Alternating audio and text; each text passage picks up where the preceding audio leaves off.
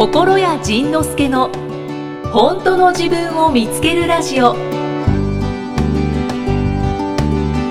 えちょっと待って。もうね一つ聞きたいことが、はい。顔洗ったら周りびしゃびしゃにする？うん、びしゃびしゃになります。あれ、それ前、前聞かれませんでしたっけ？前聞いたっけ？びしゃびしゃするやった？する人やね。そう、びしゃびしゃになっちゃう。なっちゃう？えびしゃびしゃにする人？しない人ああそうなあのいやそうね僕ら僕ら全然びしゃびしゃにしないんだけど、ーはそのびしゃびしゃになるメカニズムがよく分からへんよね。い。なんかいつの間にかびしゃびしゃになるらしいね。なんかもうお腹から 床からびしゃびしゃになるらしいよね。床はびしゃびしゃになりますね、結構。ないやちょっと待って。何したらそんなびしゃびしゃになるの？いや、わかんない。分かんないよね。ただ顔洗ってるんですけど、ああ、また床濡れちゃった。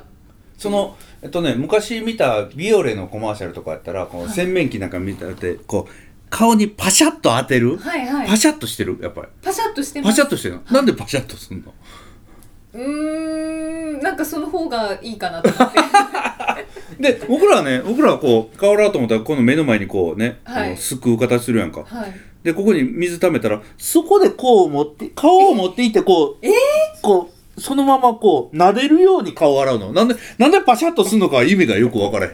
えー、そうやんね行くんですか？こうえだってここだこのこの手を自分の方に持ってきたら絶対もう角度的に100%このこの手の内側伝って下へ落ちるよね、はい。えだからこう持ってきてんのやろ？まあちょっとは持ってきますけど、うん。今心屋さんがやったみたいにちょっとあの音声だけだからわからないんですけど、そうそそうの手をめっちゃ顔の方に持っていくってことはしないです。そう。あ違う。顔を手の方に持っていくね。ああ顔をえだだからね 目の前で水をすくいました、はいはい。この手は動かしません。動かしません。はい。そこへ顔を持っていってこう撫でるようにこうなえやりづらいじゃないですかびしゃびしゃすんだよどっちが いや全然やりづらくないよ。1ミリもやりづらえくなよ。ないんか首が痛いって思いました今。痛いね。なんでやねん。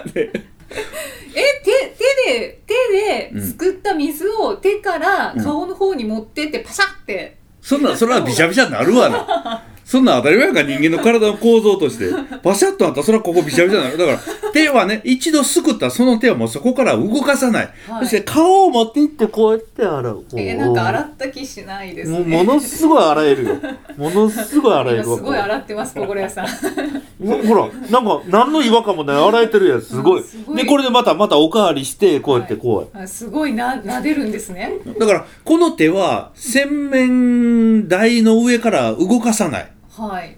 でそこへ顔を持っていくだから ご飯食べます、はい。ね、ご飯食べるときにこぼす人は、ね。テーブルの上に例えばなんかパスタ置いてます。はい。パスタを口の方に持ってくるからここで落ちんねん。パスタ滑るから、ね、でこの胸からこのひ、ね、太ももに落ちるわけやんか。はい。でもこぼさない人はお皿の上でパスタを持ち上げて、口が迎えに行くから絶対に落としてもお皿の上にしか落ちない、うん。えー、ディレクターさんもそうですか？D もそうですか？ああ私は。私はどっち？このスプーンあフォスプーンフォークを自分の方に近寄せる。はいあのこぼれる派です。そうやろ？だからそうやね。それはそれはね。もうね基本構造としておかしい しかもうちの山ボーイも山ボーイもこぼしてます。よくあの畳を あ畳のある部屋でご飯食べてるんですけどでテレビ見ながら食べてるじゃないですか。どっちかが絶対落として「ああああ」って言ってあの絶対ティッシュで必ず拭くっていうのがその食卓に含まれます。ことが意識して口を迎えに行くんだと。うんなんか首痛くなりま痛くない、うん、首痛いぐらいの方がいいよ。まだこのこの辺びしゃびしゃにしたりこの辺パスタまみれにするよりは首を迎えに行く方を僕は取る。それは心屋さんがフェイスブックで上げてた 黒人女性がそうそうそう。いろいろやらかす動画うん。すごい面白かったです。あれそのまんまらしいね。あれ最高。最高。最高あるあるっていう、ね、だからこれこのこのポッドキャストこの会見配信するときはそのリンクを貼っときたいところやね。あそうですね。ね。そうですね。じゃあそれちょっと準備しときます。そう。だから顔を迎えに行くんだよ。わかりました。顔から行くんですね。でそう。でパシャッとせんでいいからね。パシャッとしてんのはテレビの見栄えやからね。パシャッ。パシャッ。でもこううん。でもって言っちゃう うん。お肌は薄いのでこうあんまり撫でない方がいいです。あそうだ。あそうだ。だからパシャってするぐらいがお肌には良いでございます。ほなえほんならほんなら君たちは決してこう顔をこすったりしない？こすらないです。こすらないの？はい、まあ、お化粧お化粧を押す時はどうするの？こう指でこするの？あその時は、えっと、こすらずに、まあ、ちょっとなでなでしてあで私はクレンジングオイルを使ってるのでこう滑らかに。えほんなら ほんならそれで取った後にはい。お風呂入ります、はい。お風呂入ってもこうゴシゴシしないの顔。ゴシゴシしないです。おあそうなんや。本当にパシャって。パシャッとしてちゃんと落ちるんや。パシャパシャを何回もします。何十回もします。あそれはびしゃびしゃになるわ。それはびしゃびしゃになるわ。あびしゃびしゃになる。はあそうなのね。こすこすらないんや。参考に僕ら僕らはもうこうやってこするこするよねこする。うん。男性こする人多いですよね。あの喫茶店に出てくるおしぼりでもこうやって顔こするのね。親父だ。完全な親父だ。53やからの親父よ、ね、そうそう首も拭いて。おじさんの笑い声が今二人分聞こえた。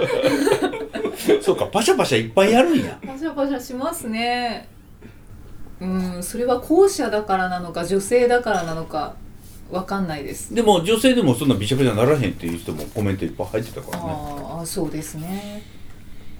まあええか、うん、うん、じゃあちょっと挑戦してみます。了解。頑張ってください。顔から行ってみます。あだからだからなここに手を合わせてここに水溜めてはい。パシャじゃなくてあ浸すんですか？そうそうそうそしたらどうなるの？ええー、そのそんなその汚れっていうかなんか塗ってるものが落ちるほどパシャパシャパシャってすんの。い やそんなにあの攻撃的にはしないです食洗機並みのこの勢いをパンパンパンって顔にかけようとする しないしない。わけじゃないよね。しないです。あのパシャって本当にあの美容霊みたいな。っビオレやろていう。そうやね。ビオレやねやっぱりね。すいません。もう洗顔話はいいですね。もう聞き飽きたよってなってるかもしれない。そうだからあのすいません。すっごい話を。このこの洗顔話すごい興味あんか話をちょっと戻したいと思うんですけど、何何に戻すの？などこ戻すあの自分の中で今一応段取りを組んでたんです。のあそうなん何？なのでその夏は2018年はコンプリートしたわけです私はいろいろやりたいことを。ああそうかそうかそうか。あ、はい。そっちの話やね。そうなんです、うやりたいことをコンプリートして、でコンプリートしたと思ってであのー仕事先の女性スタッフの方に今年の夏私やりきりましたとうん。うん。話をしたんです、うん。そしたらその方はうん。ふーんって聞いてくれてて「いやー私は実はこの夏は何も夏らしいことしてないです」あらま。言ってこられたので「どうしたんですか?」ってうん聞いたら、うん。あの息子がうん。大学受験を来年春に控えているから、来年の春に来控えてるかから。来年冬かな、うんうんうん に控えてるから、うん。あの私もちょっと控えてるんです。っ て言っててうん。で私その時違和感を覚えたんですね。違和感しかないよ。ただでも世間はそうやね。そうそうなんですよね、うん。ただその人の話を聞いて、うん。あこういう方っていっぱいいるなっいっぱい。って思ってだからそのあたりをでも私は違和感で捉えたので何かちょっとこうあアドバイスじゃないですけど何か解解決というかお話をすることはできなかったんですけど、まあもうねイキさんそれねはい。うちに染まってしまってるわ。もう浮世離れてきてる。本当ですか？本当ですか？浮世の人はねはい子供が受験とかはい。病気とか苦しんでる時ははい。自分の楽しいことは不謹慎だからはい。やってはいけないというのがまだ世間だね。うん。うちはそんな関係あらへんやんか。うん。そうなんですよね。さっきの甲子園の話ではい。え喋っていい？どうぞ。その準決勝の前に1日休息日があるのよね甲子園高校野球ってね。あんまり連投するとあれやからその時に休息日に金足農業はみんなで温泉行ったり焼肉食べたり。あしてたんですね、はい。で大阪桐蔭はあそこはまあ言ったらプロ集団みたいなもんやから。エリート。エリート集団だから。でエリート集団が死ぬほどの練習をしてるわけよね。はで金足は休みの日は温泉行ったり楽しくやってうるそれはでそしたらそれは結果それは当に勝つわなということなんだけれあど、うん。なんかそれで金足が勝てたら面白かったなって一瞬思ってしまったよね。うんそうですうん。ね、なんか今回の甲子園であのものすごく印象的だったのが楽しもうぜっていうチームが結構あったのよね。笑顔で行こうぜとか楽しもうぜとか、なんかそういうチームが多かったことがなんかあちょっと時代かその根性野球から野球を楽しむっていうなんか変わってきたのかなという気はちょっとしたね。だからだからでもその当院のようにそのエリート集団がその地獄の練習をしてうん。勝ち取るっていうのはそれはそれでまた超楽しいやんか、うんうんそうですね。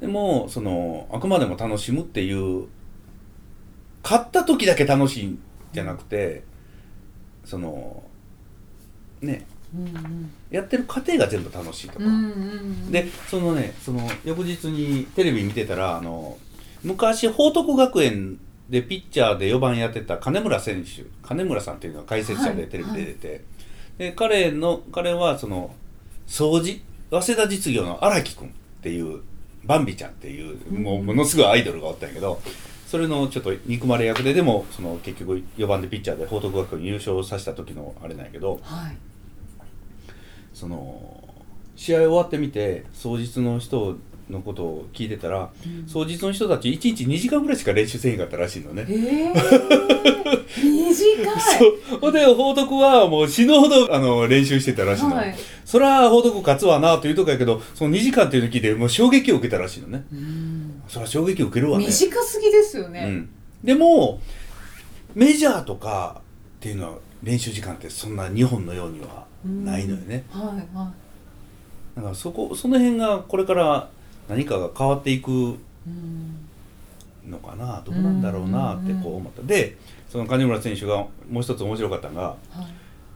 そうなるとその甲子園に来ると、ね、試合試合が続くわけやんか。はい。もうねそれが嬉しかったっていうのね。なんて聞いたらだって座れるしって。うん。そのそのね 味方の攻撃の時はベンチに座れんねんしかもねね試合って2時間ぐらいやからそれで終わってその日さすがに練習せえとか言わへんからもうね試合がね楽だった。で試合の方が楽だったっていうのがそれが面白かった。ああいいですね。あそうなんだなと。思ってうん。いいですね。なんかそういうそういう心持ちでいきたい。ねえ。さっきのさっきえ何の話からこれ来たんだっけ？えっと。そのそのその子供が受験だからそうで夏遊びを控えてた人やね。すそうですそうです。そういう方っていっぱいいますよね。ね。それで子供が受験失敗したら私夏遊べへんかったのにあんた何よってなんだよね。私夏楽し私の楽しむのも我慢してたのにあんた落ち上がって金かかるし予備校代どうしてくれんのとかなんだよね。そうですよね。迷惑やね。なんかその時って小倉さんどうどうやって声かけますか？へえっていう。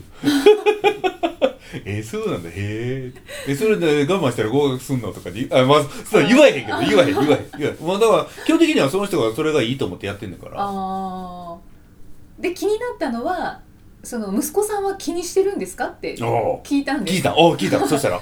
そういや全然気にしてないみたいなんだけど。けど私の罪悪やな、まあ一応その夏の楽しいことはやめといてでもう一人娘がいて、まあ、娘とはこうレストラン行ったりとか買い物行ったりとかうん。そういう話はなんか今日行ってきたよとかそういう話はするんだけどねって言っていて「ああそうなんですか」で終わっちゃったんですけどなんかそこで「あ私我慢しなくていいんだ」っていうよううなん声かけができればよかったなって自分の中で思っちゃったんです。あ大丈夫大丈夫。そんな声かけしてもねその人は入らへんからそんなわけにいかんでしょってなるから声かけいらんかった。一昔の前のイキさんやったらどどうやったんやろ？それ聞いた時。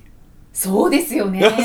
そうそうそうそうそうですよねダメですよね。そういうわけにいかないですよやっぱりねね一緒に頑張らないとですよね。って言ってたと思います。絶対そうよ。あ絶対そう。だからねその人に今どんな声をかけてもその人はあの1ミリたりとも響かない。何言ってるのこの人みたいな。あんた言うわね。子供がいないからねそんな気楽なこと言ってられない。って言われるのがオチやから。あまあ確かにそうそう自分も今子供がいないから、うん。そのやっぱりその方のうん。本当の気持ちっていうのがわからないし、だからまあ何も言えないっていうのもあったんですけど。何も言わなくていい。言わなくていいんですね。その人たちはその人それが楽しくでそれがなんかまたね苦しんででそんな私はこんなに頑張ってんのに私はこんなに我慢してんのに子供は全然成績良くないしパッとチラッと見たら結局ね勉強せんとねゲームばっかりしてたなあの子は。ってねなってもう不満しか募らへんなるよね。で苦しんで苦しんで苦しんでそれで悩んでで私はこんな悩んでるの旦那さんももういいんじゃないかほっとけと言う。だんだんだんだん腹立って腹立って腹立ってうちに出会うわうちに出会ってね、うちがそんな宿題とかその勉強とかせんでいいじゃないですか言うの見てまた腹が立ってなんでこのしこんなことってあーって腹が立って腹が立って腹が立って。も絶対こんな人許されもうもうああいう人がねこの日本をダメにしていくのよ。カウンセラーなんでそんなひどいこと言ってわーわー言われてで腹立って腹立ってこの人は次どんなひどいこと言うのかもうちょっと見とってやるってずっとブロブログ見張られてポッドキャストも聞いてやるって聞かれてそのうちあ私何してたんだろうってね1年後ぐらい気づく戻ってくるんですそうねそうそう。だから大丈夫やね。ほっとってあげよう。そうかそうかなんかちょっと自分の中でこうモヤモヤしちゃったんです、うん。あーなんかかけられる言葉ないかなって思っちゃったんです。そうあともう一つそこで思ったのが、うん。その息子さんは気にしてないようだとうん。いうことをその方はおっしゃってたけれども気にしてるんですっていう答えが返ってきた時に、うん。じゃあまたどう思うかなって 思ったんですけど。お前ねお前ね。小林さんどうですか？その気にしてるんですって言われたらだだからねもう基本的には「へえ」しかないよね。あじゃあ一緒に頑張らないとねって。でいいのよ。あそうなんですか？そうそうそう。だからえっとなんていうの？相談されたわけじゃないわけよ、うんうんうんね、相談されたわけじゃなかったら「そうだね」って言っとけばいいのよ。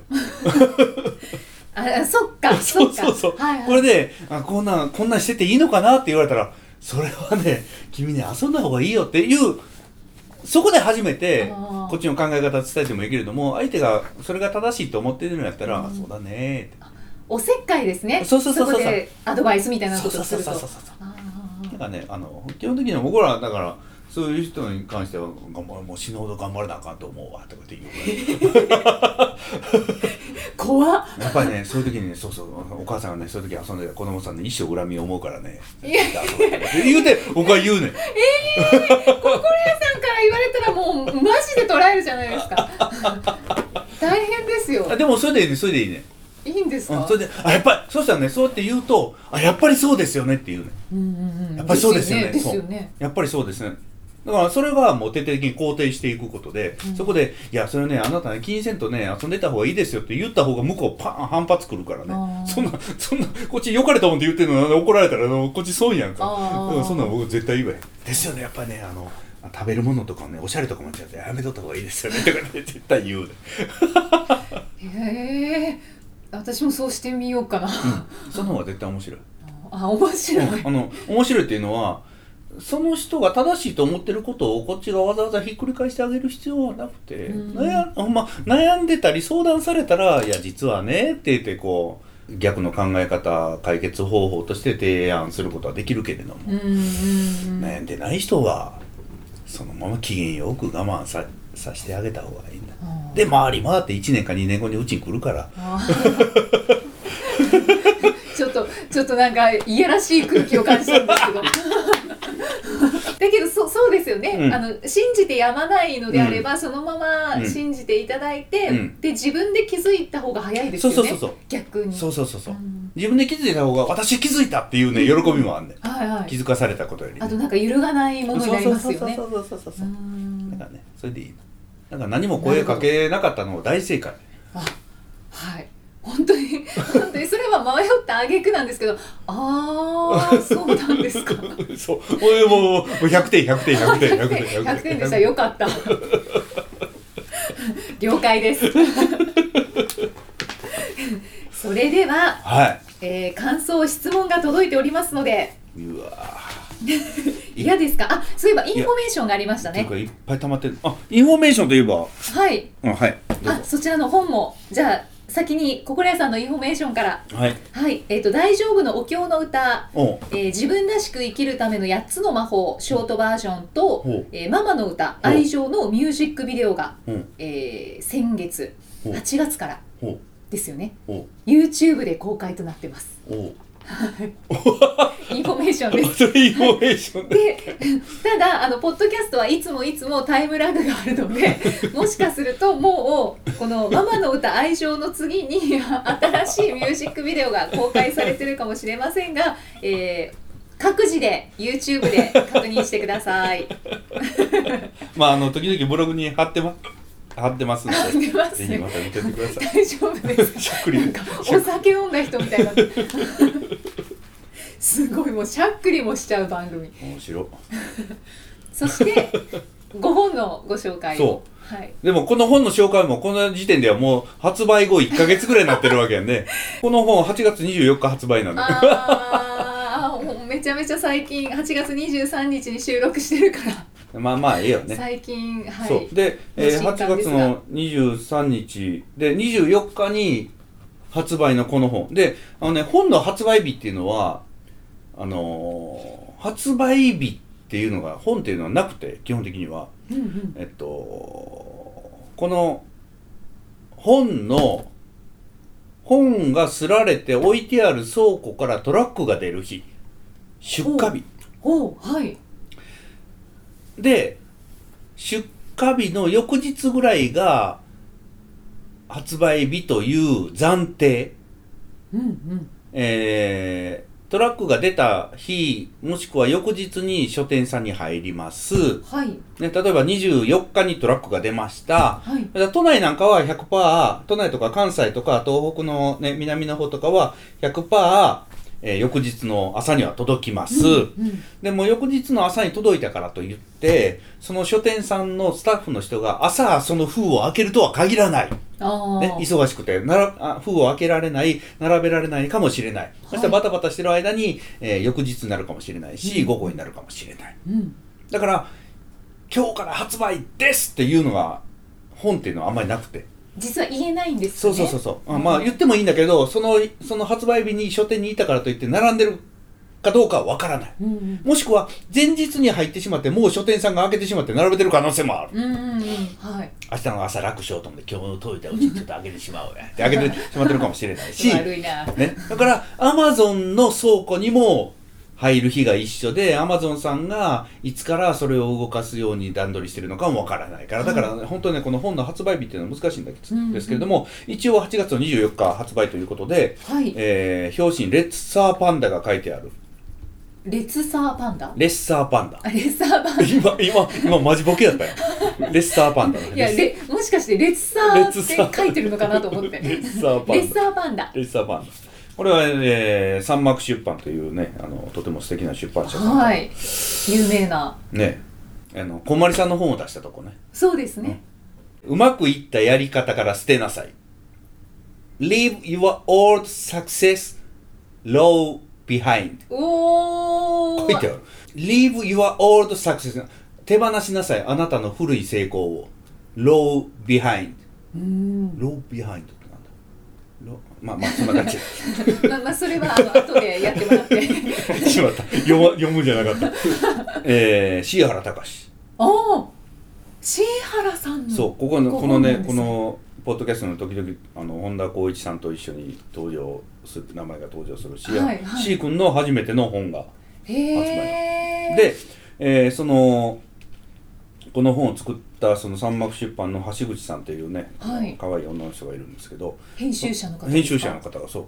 あの編集者の方がと先ほど会ってて、はい。この本をもらいました。そうなんですね、でタダで宣伝せえと。いうことでございますので。1400円の本もらって今からタダで宣伝します。でもタダで宣伝しようと思ってもまだね僕これまだまだ読めてないからでもねあのささっきもらったんですもんね。さっきもらってそう。こここそうこのポッドキャストの収録のあの20分ぐらい前にもらったから。それちょっと難しいです ちょっと読めないよね、うん。でもねこの C 君ね椎原隆 C 君っていうのはブログが非常に面白いのよね、うん。とても面白くて、はい。あの非常に文章が上手で。でもえっと、ブログをそのままこうやって紙の本にするととても読みにくくて面白くないだから、ブログと本っていうのは実はその口調というか口語体文語体そのそのが違うものなのよね。だから本は本としての体裁っていうのがやっぱり必要で。はい。ででもねパラパラっと見たらねああ上手になんかはあ上手にまとめてるわ。またこれ売れるんちゃうんってあらー。チッと思った。ええうん、だからねそういうあのとても面白そうな本が、はい、まあ多分ねこれはもうすでにこのこれが配信された時点でもうブログで紹介とかね多分してると思うんですけど、うんうんうん。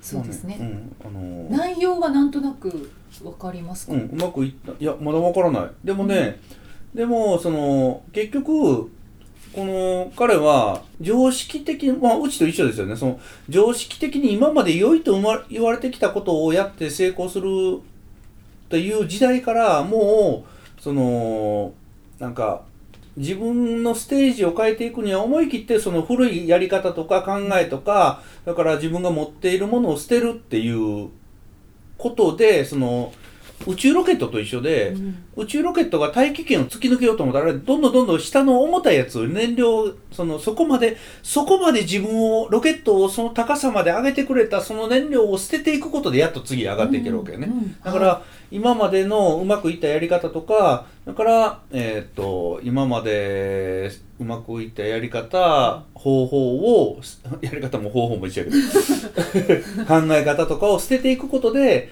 その大気圏を突き抜けるという新しい世界に入っていく。で新しい世界に入っていこうと思ったら今までのやり方では今までのとこしか行けない。だから次に行こうと思ったら今までやれなかったことをやる。でうん。今までやってたことをやめるとこのこの両方をやっていくことでね突き抜けていくんだよということをねきっとあの面白い表現でうん。書いてくれてるはずなの。でこの本の大事なところがね、はい。えーっともう一つあってぜひ皆さん覚えておいてほしいんですけど164ページ。164ページ。160 164ページ。ここだけでもねぜひこの本立ち読みでもいいから必ず見るように。ね、はい。え題。ーありえないじゃなくてこれもありなんだという章があって自分の制限を外してくれる人あなたの周りにいますか？っていうことなんですよね。だから、うん。えっと自分の制限を外すには自分とは違うことをしてる人の近くにいるっていうのがね一番。うんうんうん。で、えーまず強烈に制限を外してくれた友人というと佐川急便の配達員通称佐川男子だった人の話。お誰だ？僕や。この人は、えーその後心理カウンセラーとしてテレビに出て一世を風靡し50歳を超えて武道館単独ライブを行いました。え？心理カウンセラーが武道館で単独ライブ？意味が分かりかねた僕は真相を確かめその独演会と名付けられたライブに参加したのですが、えー日本武道館の前でタクシーを降りた瞬間度肝を抜かれました。マジかこれ完全に嵐のコンサートやん。一緒に行った本田光一さんとそう話したのですが実際にライブを見てさらに驚きました。信じられないぐらいかっこよかったし何よりも感動したのですでもよく考えてみるとカウンセラーとして活動10周年記念とはいえテレビに出ていて全国に名前が知られている人とはいえ武道館で単独ライブを歌いまくるなんて漫画の世界じゃないかと思いました、うんうんっていうなんかそのエピソードを書いてるのでうんはい。この本はきっといい本だと思います。そうそういうことですか？この後もねちょっと話が全部続くあの延々とこのこのうん。心得さんのことが書かれてる。そうそうそうそうそうそう、っていうことなんで必ずこれを聞いた人は 買うように、えー、椎原隆うまくいったやり方から捨てなさい。読みます。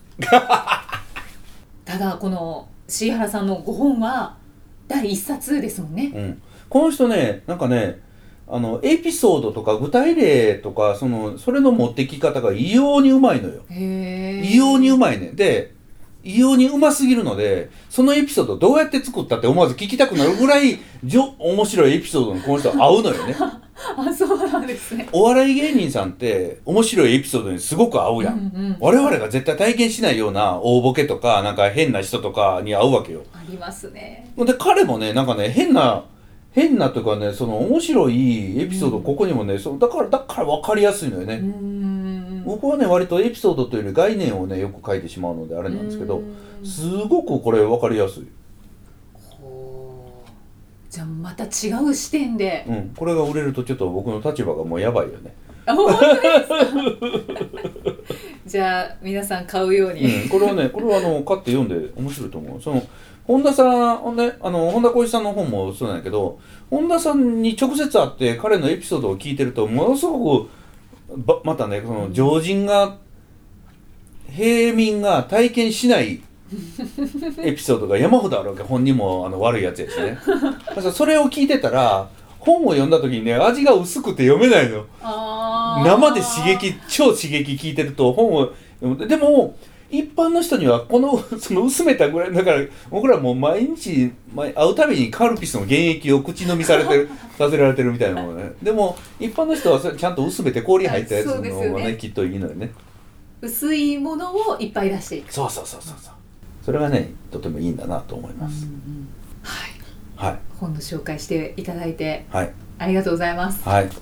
バイシ原バイシ原隆 シ原隆さん俺この本をねはい。この本にレッツァーファンの表紙があるんですけどこれこの帯をめくるとまた面白い仕掛けがしてあってああそうこれはなんでかますたぜひ買って楽しんでみてください、イエローがなんかカラーですね。そうそうそうそうそう。テーマカラーなのかな？これをパラッとめくるとこんな風になってて。あー本当だ、はい。さあでは心屋さんからのお知らせです。心屋さんお願いします。はーい、えーいよいよ始動。心谷仁之助トークライブ。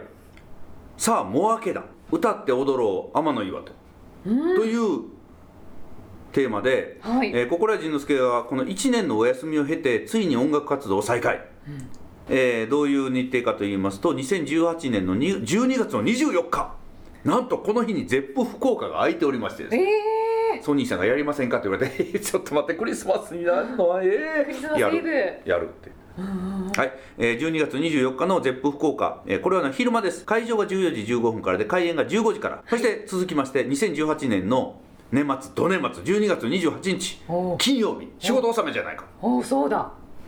仕事納めが終わってその後お掃除して、えーゼップナンバー、だから掃除があるということを考えて6時半から。優しい。そう。で掃除終わって家帰れる人は一回帰ってライブ用の服着て、はい。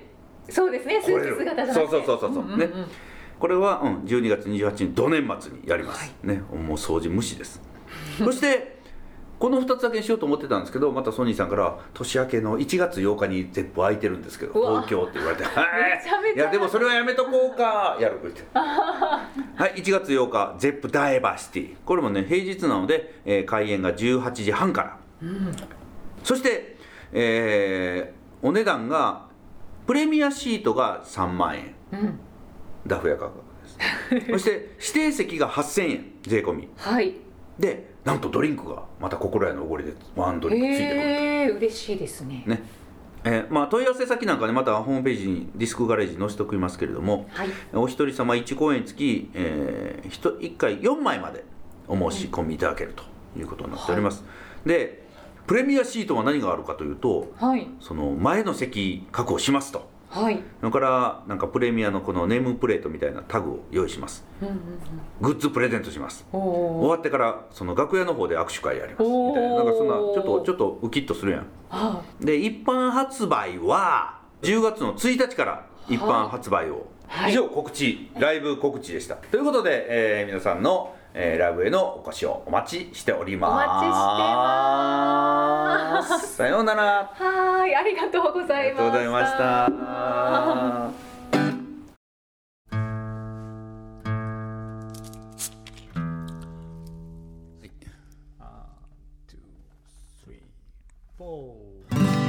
強がったってこんな僕にも泣きたい時もあるんだよ。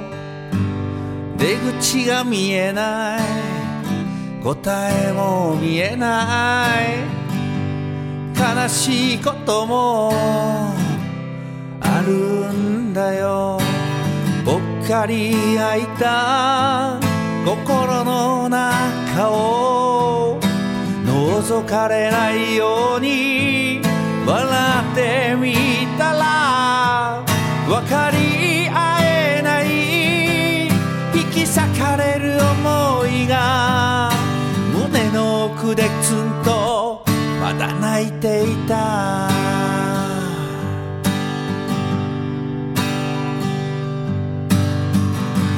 強がったってこんな僕にも泣きたい時もあるんだよ。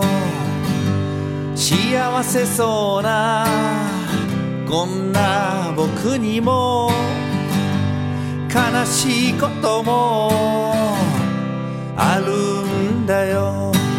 一人ぼっちで声さえ出せずに一人になって笑顔も消えてつながり合えない冷た気持ちが胸の奥でぎゅっとまだ怒ってた。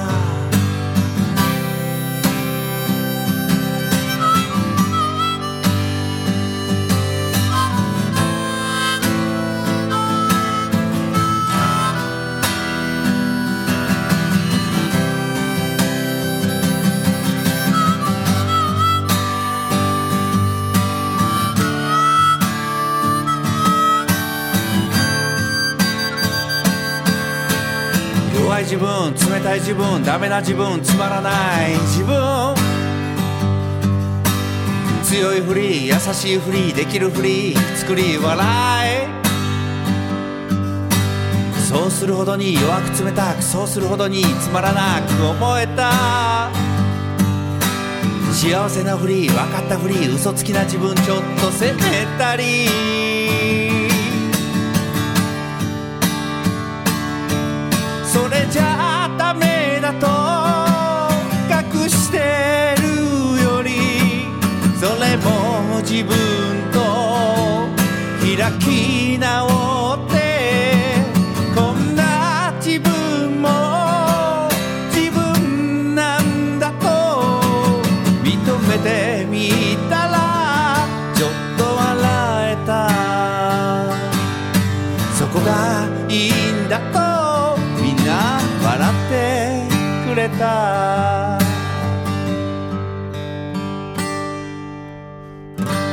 強がったってこんな僕にも泣きたい時もあるんだよ。出口が見えない答えも言えない。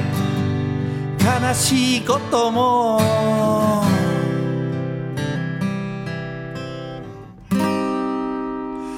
ある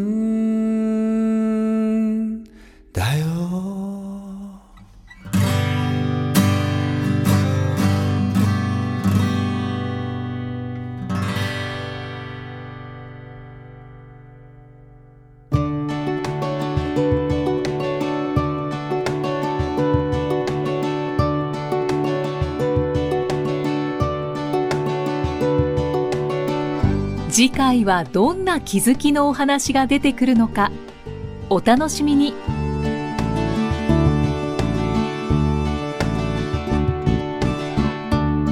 この番組は提供心谷仁之助プロデュースキクタスナレーション生きみえでお送りしました。